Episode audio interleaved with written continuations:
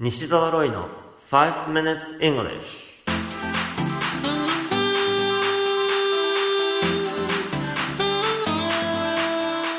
Good morning everyone こんにちは。イングリッシュドクターの西澤ロイです。5 minutes English このコーナーは朝の5分間で気楽に、そして楽しく英語のポイントを一つ学んでしまおうというコーナーです。毎回面白いもしくはびっくりするような海外のニュースをご紹介しておりますが、今回のニュースはルーマニアからです。民泊を行うサイト Airbnb でハロウィーンに合わせてとある建物での無料の宿泊プランが提供されていました。なんと14世紀に建てられたドラキュラのお城。それも飛行機の往復チケットがもらえ、さらには地下室にベッド代わりとして棺桶が用意してあるというまさに至れり尽くせりのおもてなし。ただし、泊まれるのはハロウィンの当日に2名のみ。抽選ですから作文を提出する必要がありました。作文のテーマは、ドラキュラ城で伯爵に牙を向かれたその時言ってやりたいセリフだったそうです。結果的に国内外からなんと8万8000件もの応募があり、カナダのオタワに住む兄弟、お姉さんのタミさんと弟のロビンさんが当選しました。きっと格別な夜を過ごしたのではないでしょうか。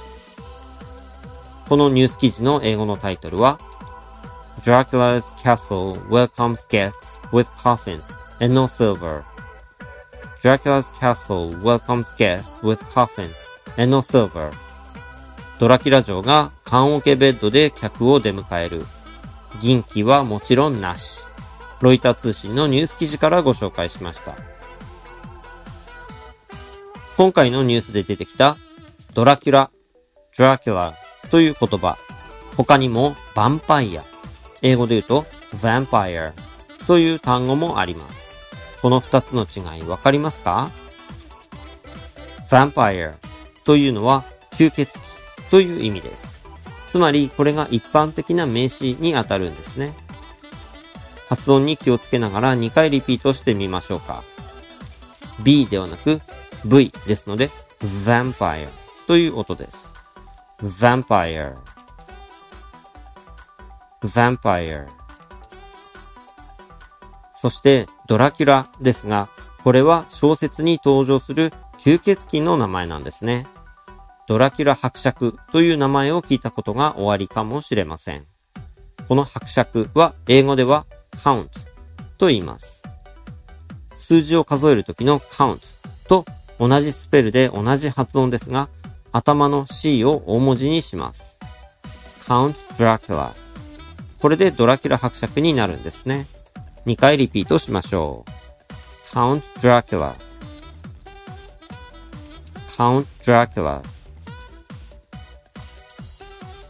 さて、ドラキュラのように実は人の名前が由来になっている言葉って結構あるんです。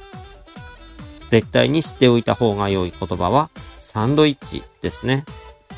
イギリスのサンドイッチ伯爵 Earl of Sandwich から取られています。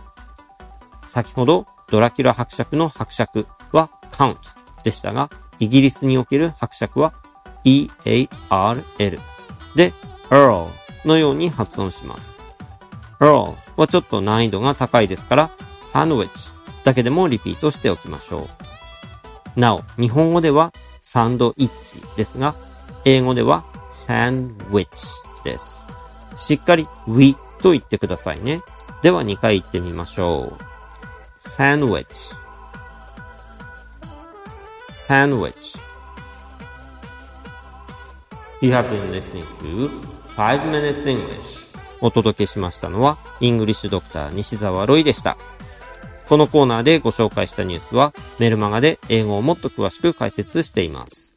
西澤ロイ、メルマガでウェブ検索をして、ぜひご登録ください。それではまた来週お会いしましょう。See you next week. Bye bye.